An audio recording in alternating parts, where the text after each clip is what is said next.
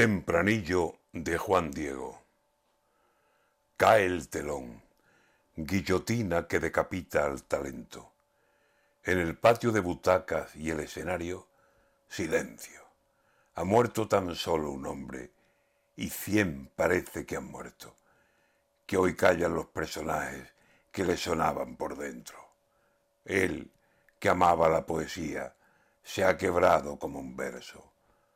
Juan de la Cruz, en tu noche oscura, dale aposento. Qué grande fue el de Bormujo, y como tío, qué entero. Actores así traspasan los límites de más lejos. No tardará, poco a poco asomará entre los muertos para ir resucitando de voz, de cara, de cuerpo, en todos los personajes que levantó su talento. Y así serás inmortal, queridísimo Juan Diego.